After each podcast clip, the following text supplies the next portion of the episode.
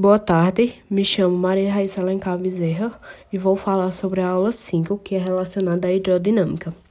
Hidrodinâmica nada mais é do que um fluido em movimento, que é dado pela equação da continuidade Rm1 menos Rm2 é igual a dm12 dividido por dt, sendo dm a derivação da massa.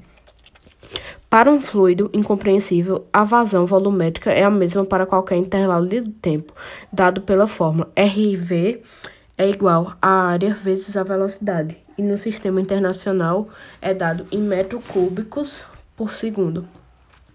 A equação de Bernoulli é dada pela fórmula pressão 1 mais massa específica vezes gravidade vezes altura 1 mais 1 meio de massa específica vezes velocidade ao quadrado ao quadrado 1, que é igual a P2 mais massa específica vezes gravidade vezes altura ao quadrado mais 1 meio de massa específica vezes V2 ao quadrado.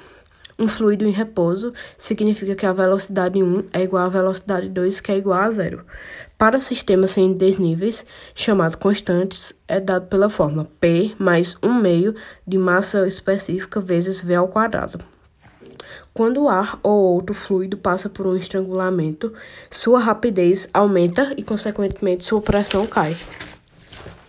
O escoamento viscoso nada mais é do que a diferença de pressão, que é dado pela variação de pressão, é igual a P1 menos P2, que é igual a RV, resistência de escoamento, R'. Coeficiente de viscosidade é dado pela fórmula F é igual a N, que é o coeficiente de viscosidade, vezes velocidade vezes área dividido por Z, que é a separação entre placas. E no sistema internacional ele é dado em Pascal vezes segundos.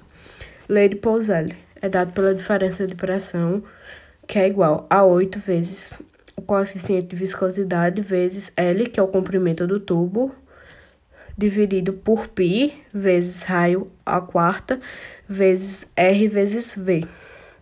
Turbulência, número de Reynolds. Número de Reynolds é igual a 2R, 2 raio, vezes massa específica, vezes V, dividido por N, que é o coeficiente de viscosidade. Obrigada.